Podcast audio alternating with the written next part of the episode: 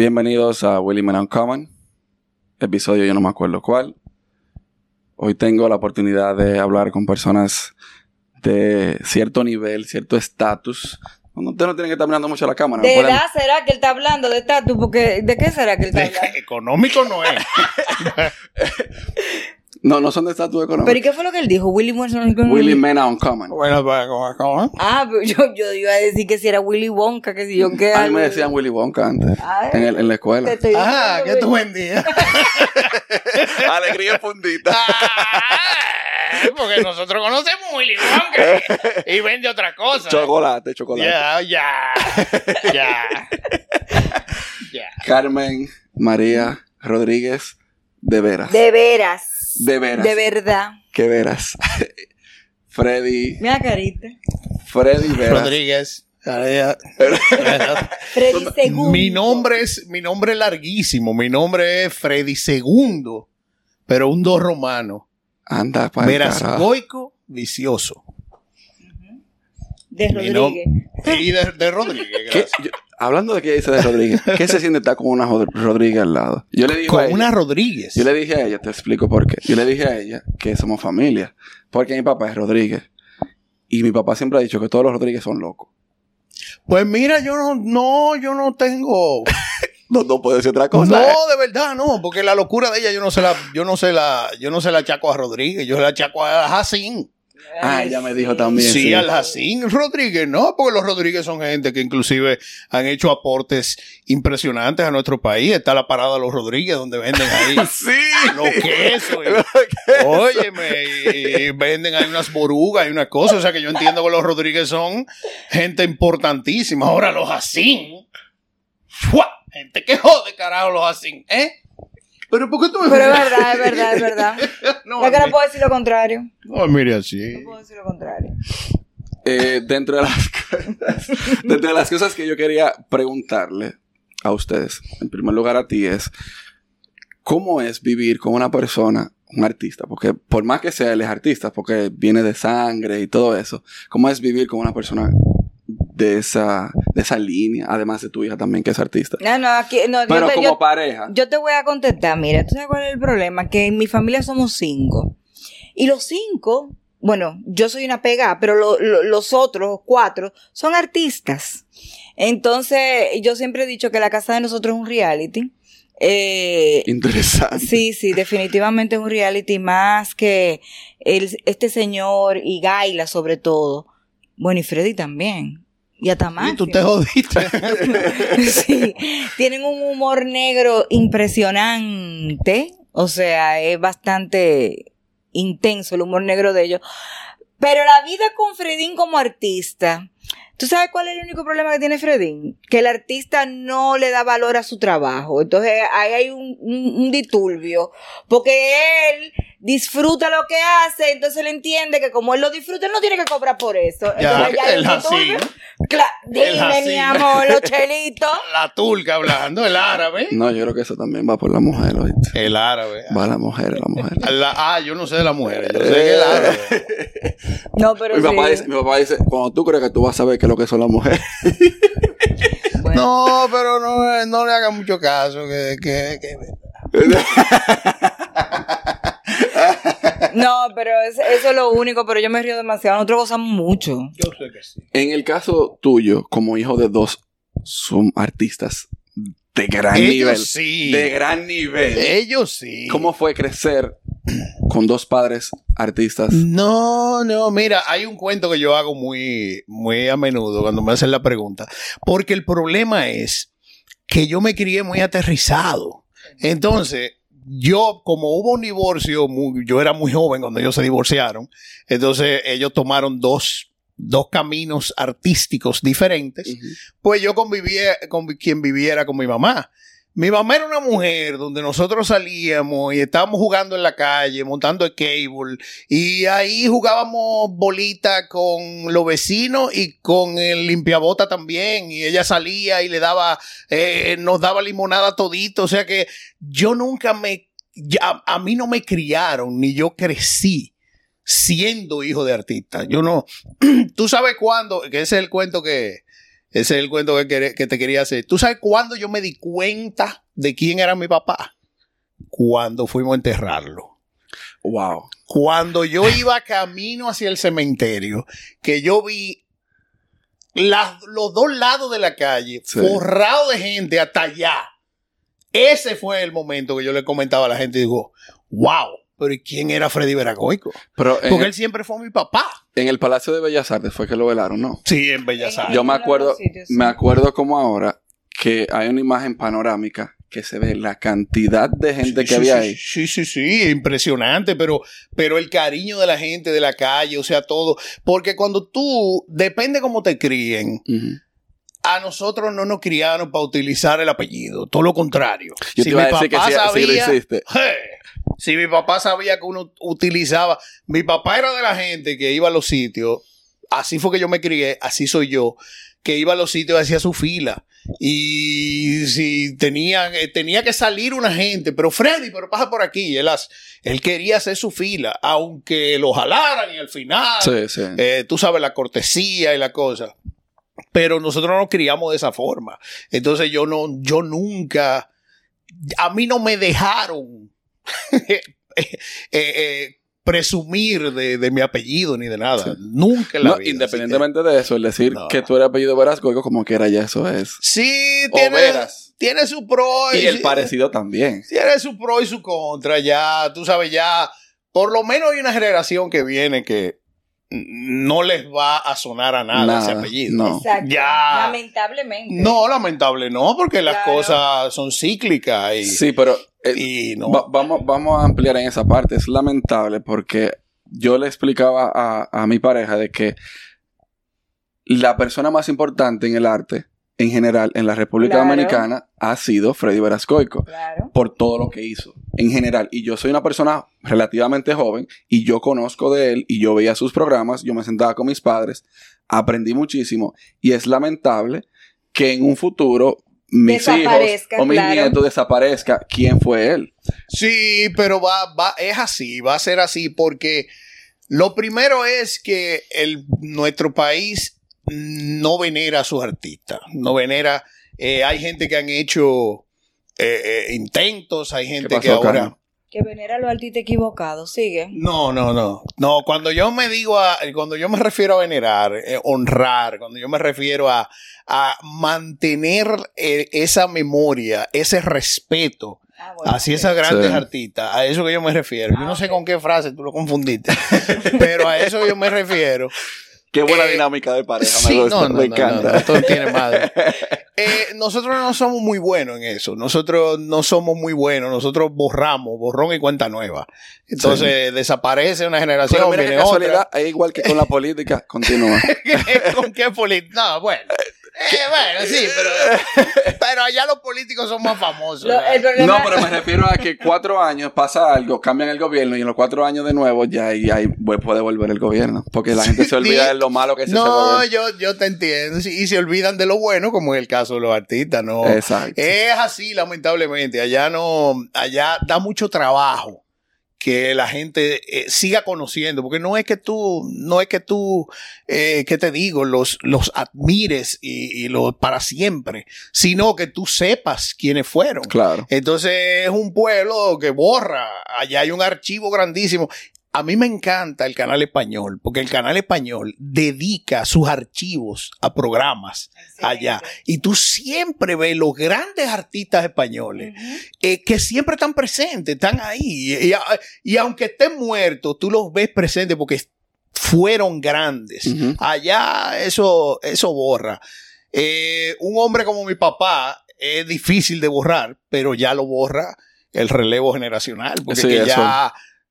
Ya, no nos está gustando lo mismo, papo. ¿eh? No, porque No, la sociedad... Pero sociedad- no, no está gustando lo mismo en muchísimos aspectos. Claro. Y una de las cosas que tiene también, eh, por ejemplo, hablando de Don Freddy, que es algo que le pasó a Gaila, que Gaila en el colegio eh, estaban dando historia, todavía eh, cuando eso Don Freddy está- eh, estaba vivo, y en el libro de historia aparecía una imagen de Don Freddy en la guerra del 65, ¿verdad? 65, ajá.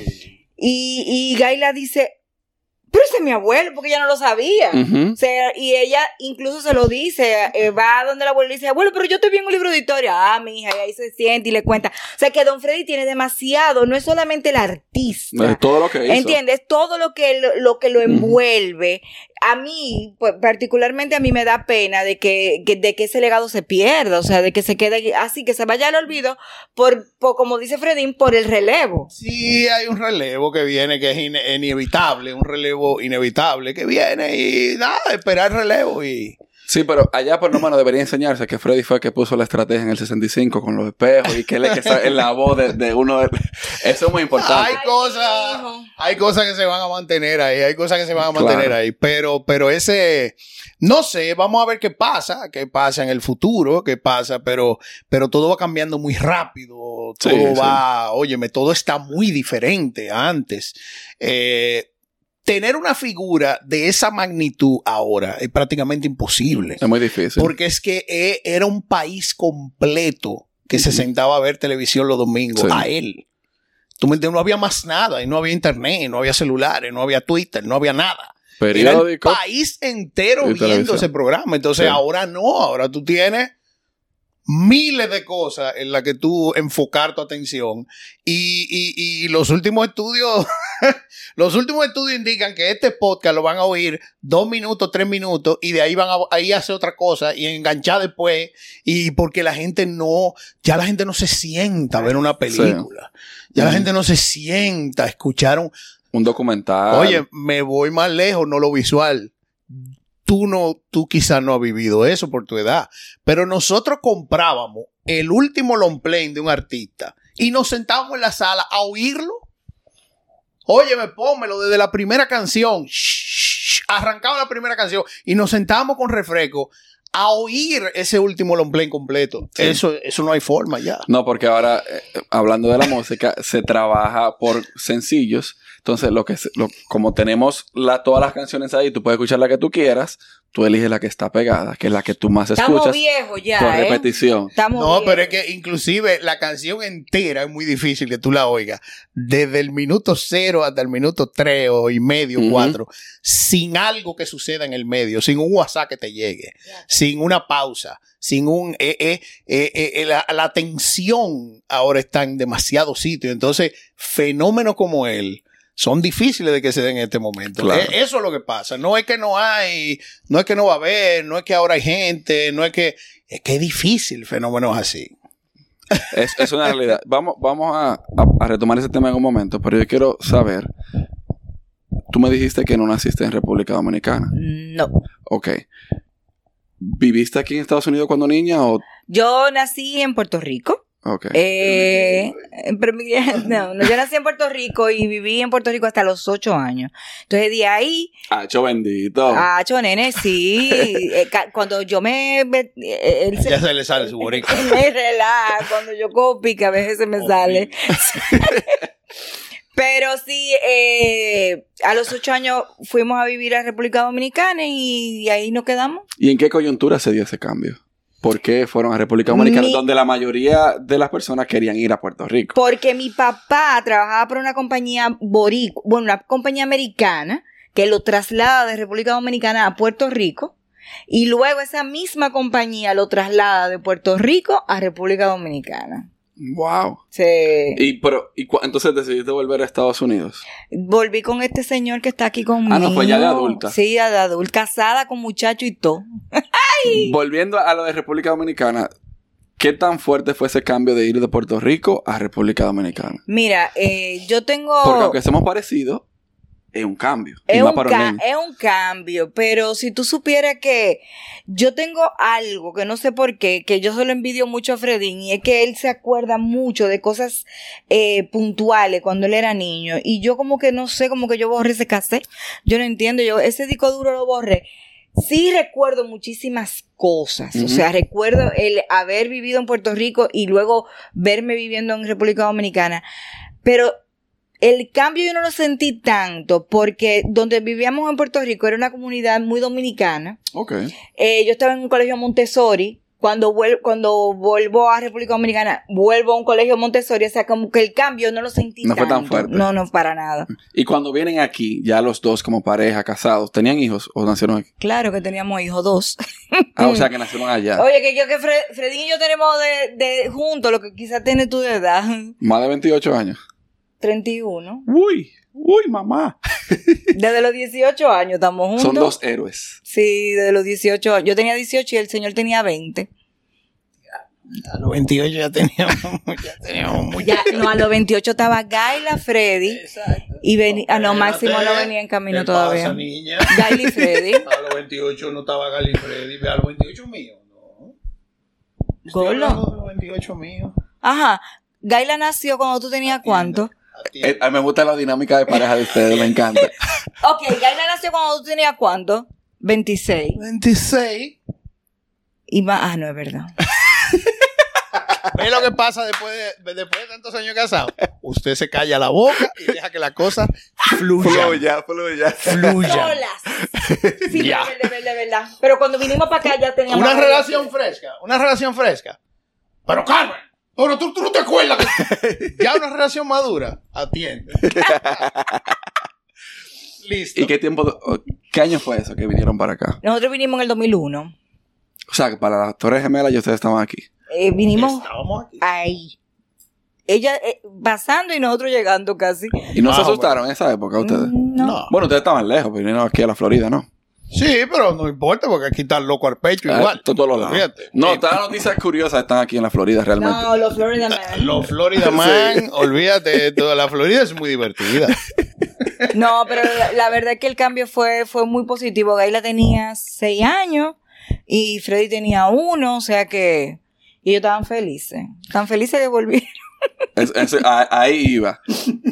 Ustedes vivían en República Dominicana porque cuando yo estuve allá, antes de venir a vivir para Estados Unidos, yo escuché muchos de ustedes allá. ¿Cuál fue la razón que lo llevó a volver para allá? Sí, fue un cambio positivo para ustedes. Para volver para, para, Para, allá. República Dominicana. Mira, de- mira, el, el ping-pong es de la, de la forma siguiente. en República Dominicana nos estaba llevando el diablo. Literal. El sin Sí, camisa. En el 2000, sí, en el 2001. El, el- el Eh, enemigo, el maligno. Le, le debíamos al colmado. En el 2000-2001 estaba complicada. O sea, que estaban de macotica. No, ¡ay! de macotica. Macotica. de macotica. El colmado no quería fiar ya. Se estaba com- comiendo colmado, era. Por una situación muy interesante. Mi nombre. Yo tuve un choque, tuvimos, o sea, eh, formas de pensar eh, eh, y a veces cosas que chocan entre mi papá y yo. Y ahí yo no, ya mi hija me metió una vaina, él se le metió una vaina, nos metió una vaina. Ve a buscar trabajo, hijo de Freddy, en algún sitio. juntos. Toda la vida. Entonces, entonces hubo el choque y él Vino dijo, el- haz tu vida. Vino el, haz lo que tú quieres, yo voy a hacer lo que yo quiera, y, lo y tú verás. Choque de egos. Entonces, nunca dejé de trabajar, nunca dejamos de comunicarnos, yo siempre lo respeté mucho, yo, o sea, estando trabajando con él, fue que yo tomé la decisión de venir para acá.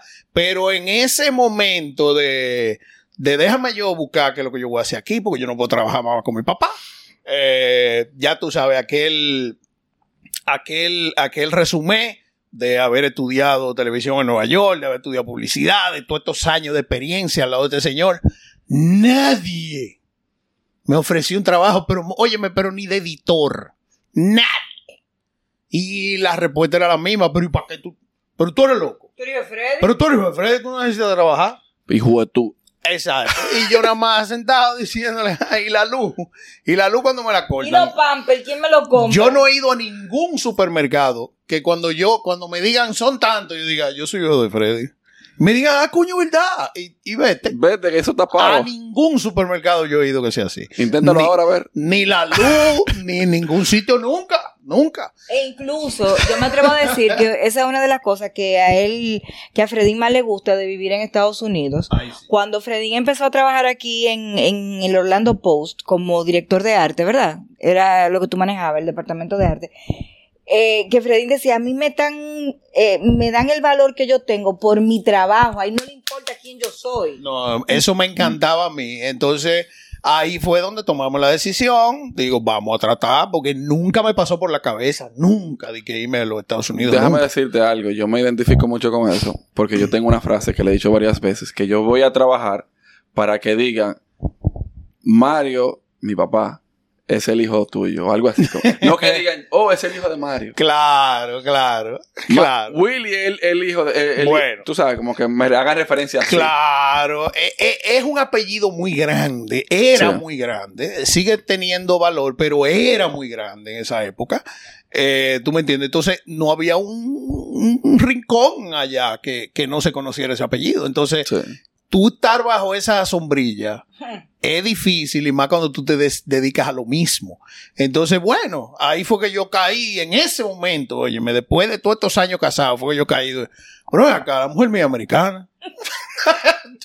Vamos a arrancar. La mujer mía americana. Entonces ahí se le hizo el approach a doña Carmen. Digo, mira, Mi aquí, patrona. aquí se nos está cerrando todo. Vamos a intentar afuera. Ahí vinimos para acá.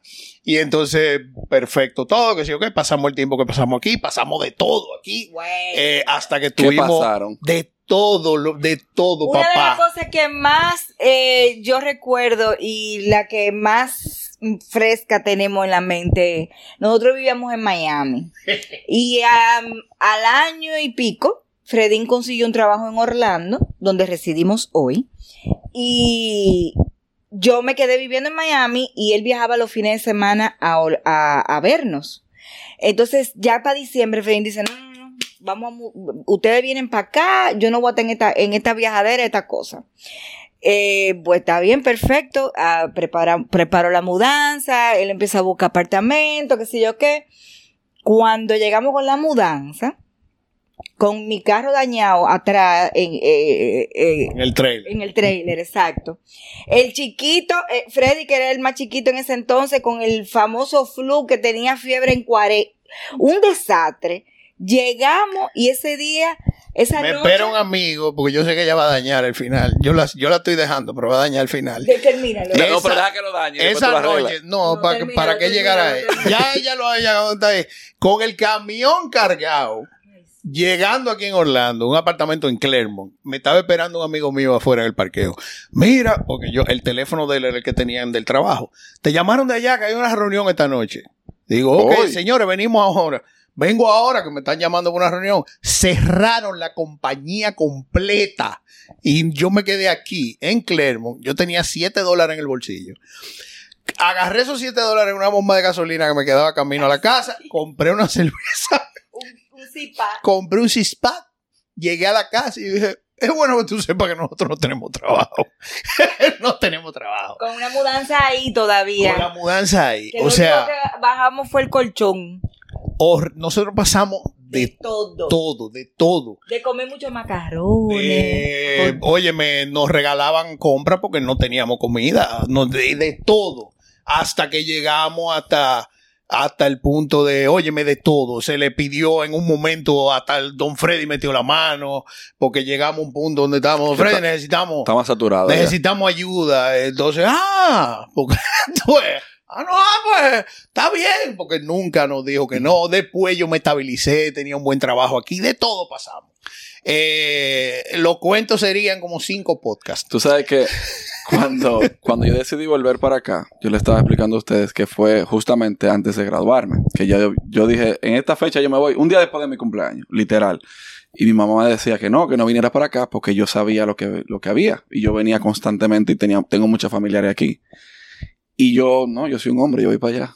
Yo me quiero hacer hombre. Y realmente se pasa mucho. No se hace, uno se hace hombre aquí. Uno se, uno se- hombre y mujer. No diga eso. Hombre y mujer. Gordo. Te caen arriba. Hombre y mujer. Tienes que decir uno se hace mujer. Ay, Mujer. no, por mí las feministas se pueden cuidar. No. Pero mira, eh, realmente te, te ayuda a abrir la mente. Aún ustedes ya eran adultos, tenían Sí, una familia sí, y todo, la mente totalmente te cambia. No, te cambia Pero, tanto la mente, te cambia tanto la mente que regresamos a Santo Domingo por la enfermedad del papá de Fredín. Eh, yo, por quizá mi inmadurez, quería volver a República Dominicana y todo es una experiencia en la vida. Ahí nace la- el programa de Fredín de radio. Después, yo que nunca en mi vida pensé trabajar en radio, empecé a trabajar en radio también. Y, y se nos dio eso, ok. Pero ya nosotros veníamos con la experiencia de haber vivido aquí. Sí. Después, después que, que fallece la madre de Fredín, que fallece Doña Luchi, que ya mi, mi madre había fallecido, y yo digo a Fredín, ¿sabes qué? No es en este país que yo me voy a poner vieja, o sea, en, en República Dominicana. Mm, mm, yo quiero volver. ¿Y qué? ¿Que tú quieres? Tú me hiciste venir Él para me acá. quería matar. Vamos, a- vamos a hacer la historia de por qué Me ustedes fueron para allá un Me momento. quería matar. Sí, no, no. Lo que, eh, eh, eh, uno aquí, lo, como te contaba ahorita, y fuera era lo que tú decías, yo regresé a República Dominicana con algo que yo no tenía allá, que era valor, mi valor. Ujú. Allá yo no tenía ningún tipo de valor. Sí.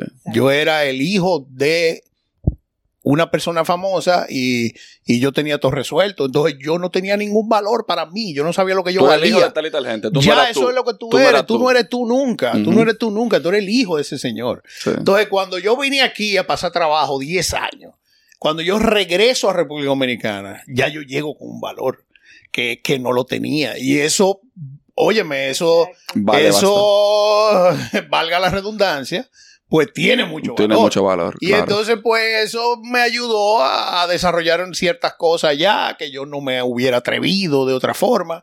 Y nada, y todo muy bien. Entonces vino esta, vino esta tercera etapa de volver para acá. Y yo feliz porque yo, a mí siempre me ha gustado este país. Vamos, vamos como ya el destripador por parte. Espérate, espérate. Una de las razones por las que creo el podcast es porque tengo muchas personas a mi alrededor que son inmigrantes. Tengo personas también que son discapacitadas. Yo les estaba explicando eso a ustedes. Sí. Y yo sé que todo el mundo tiene una historia que contar.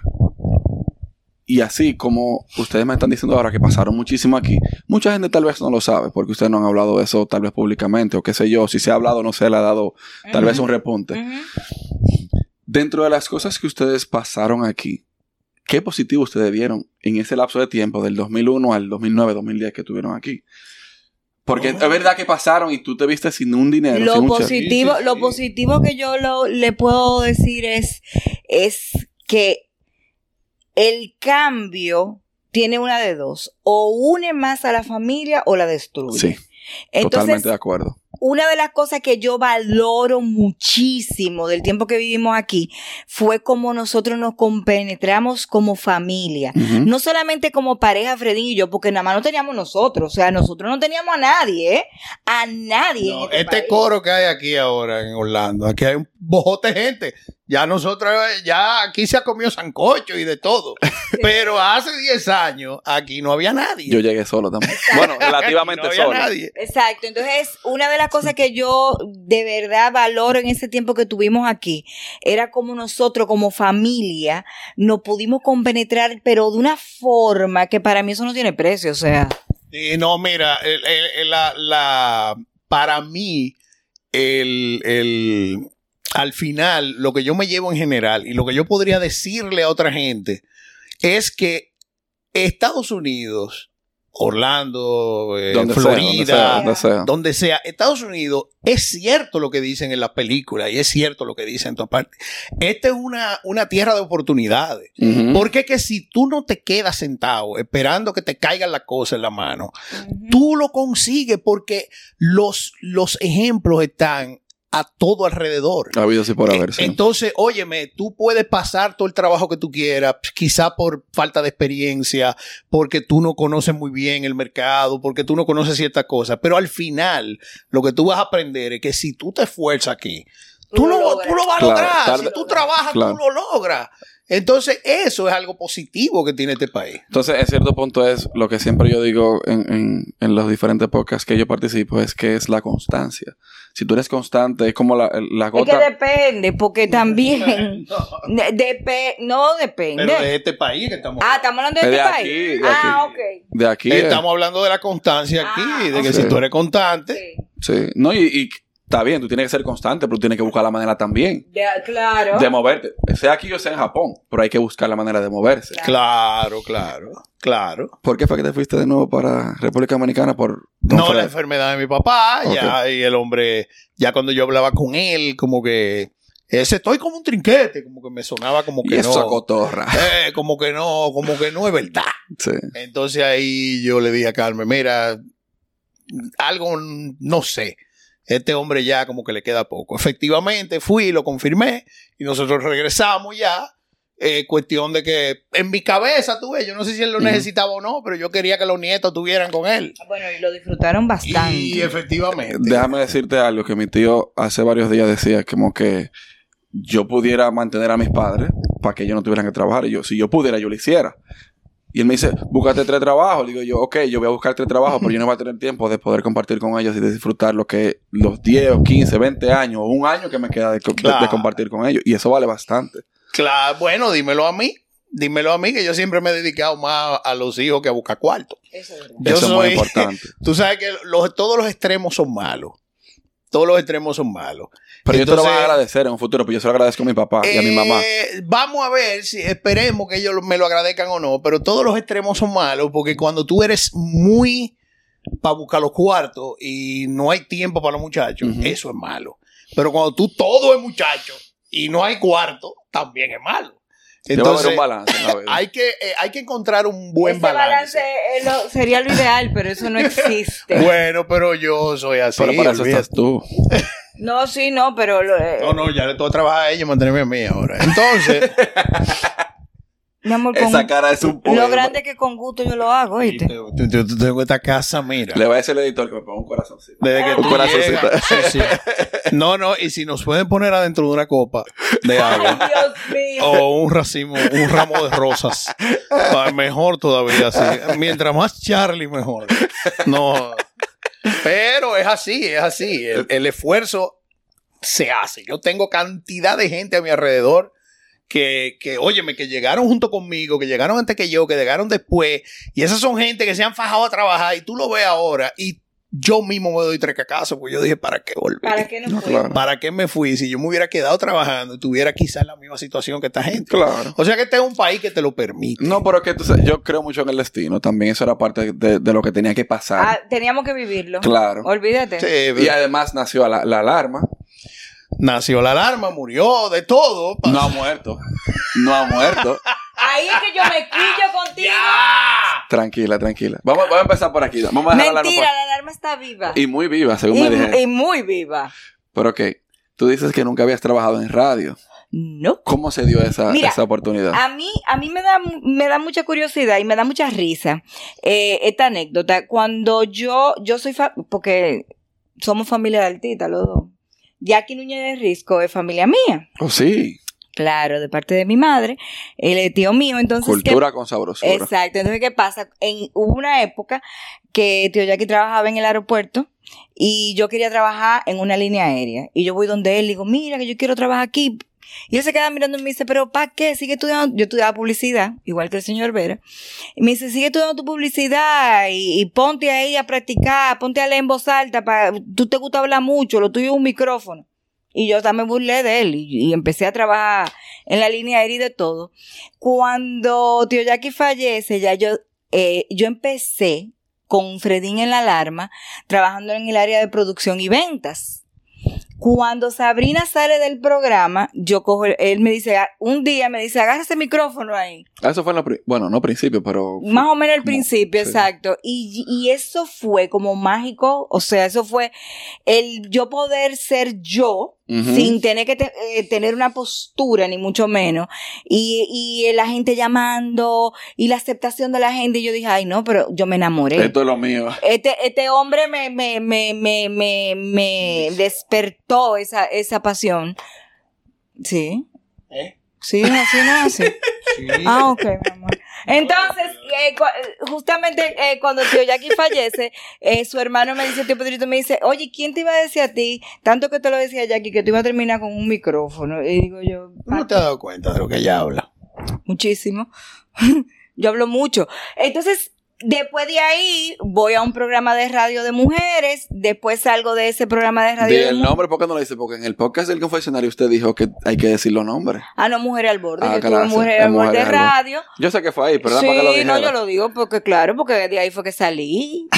claro que sí. Entonces, eh, después que terminó ese ciclo, eh, yo no tenía pensado, ni mucho menos, ni María Angélica tampoco, de que de nosotros ponernos a poner programa de radio. Incluso María Angélica fue a trabajar alarma.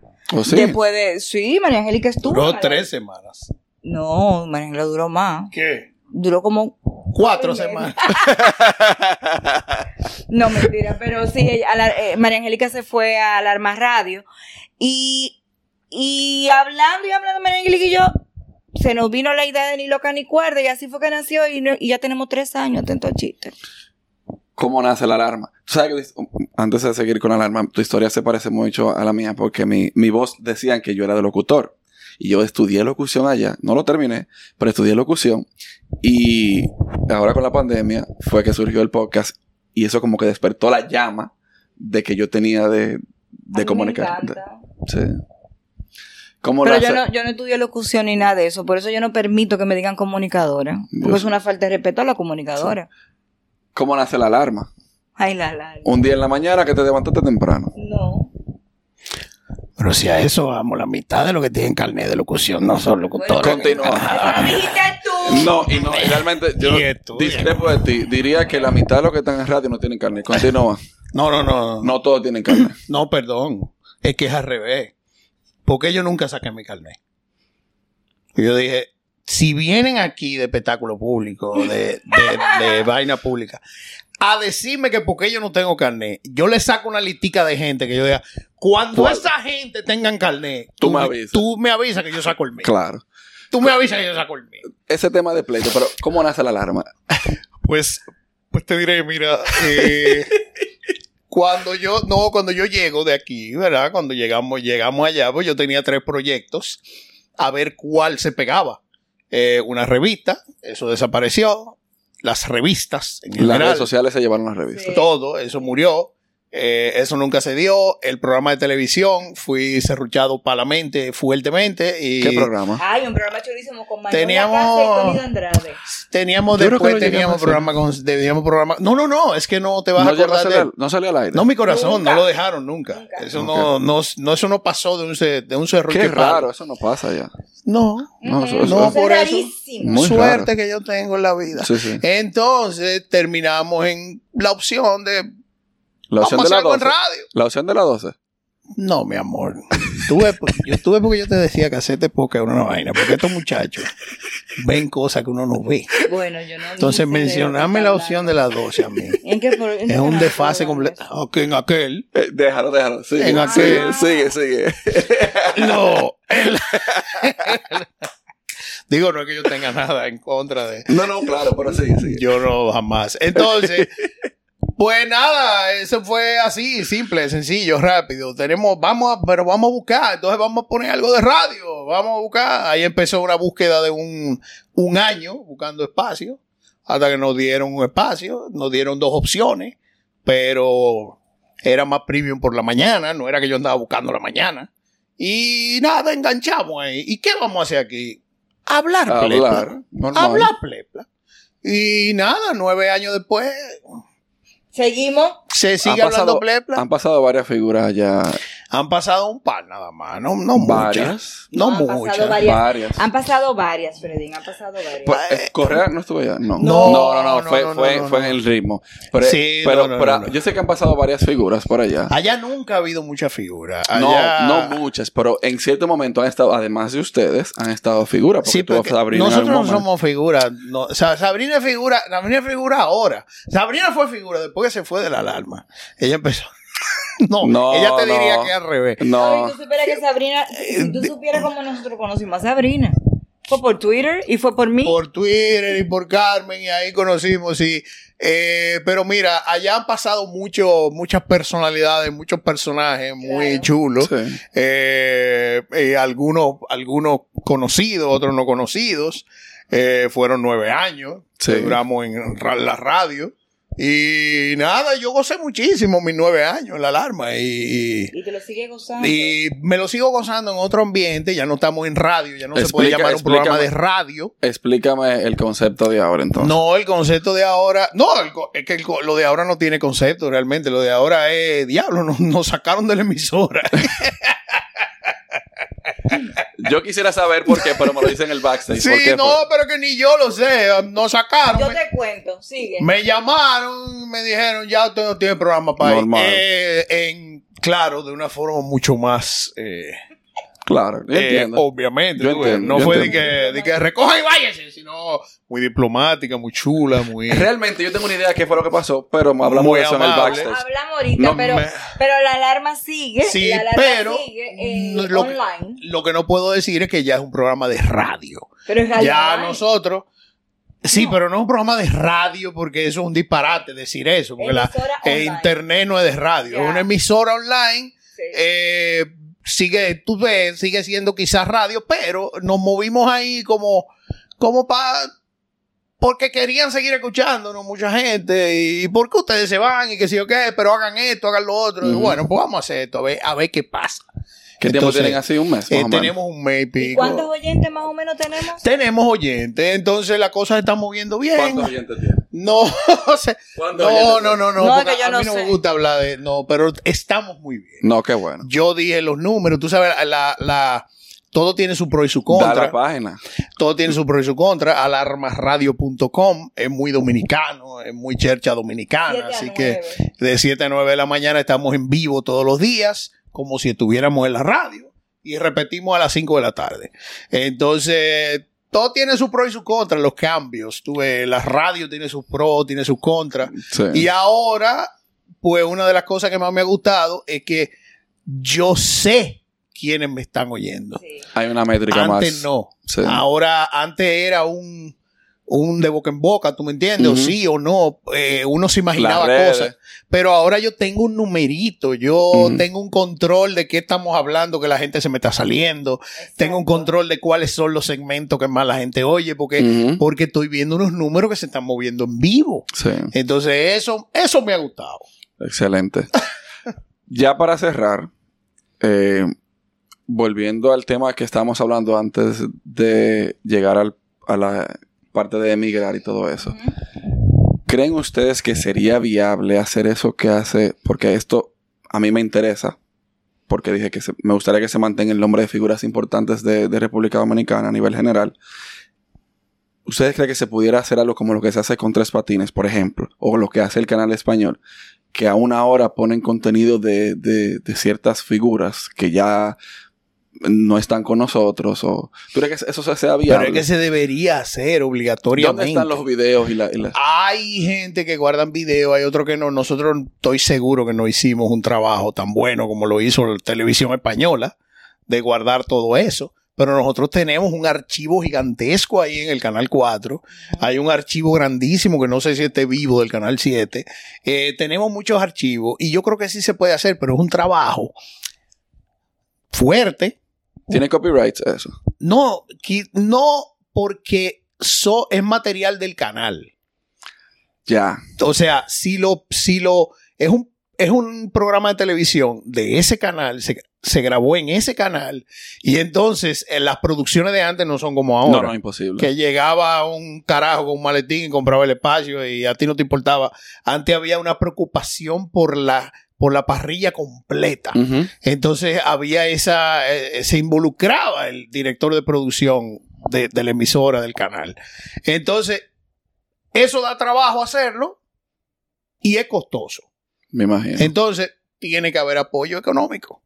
Si aparece apoyo económico, eso se debería hacer. Claro. Ahora, de que porque sí que uno quiere hacerlo, no se va a hacer. No vale la pena. No se va a hacer.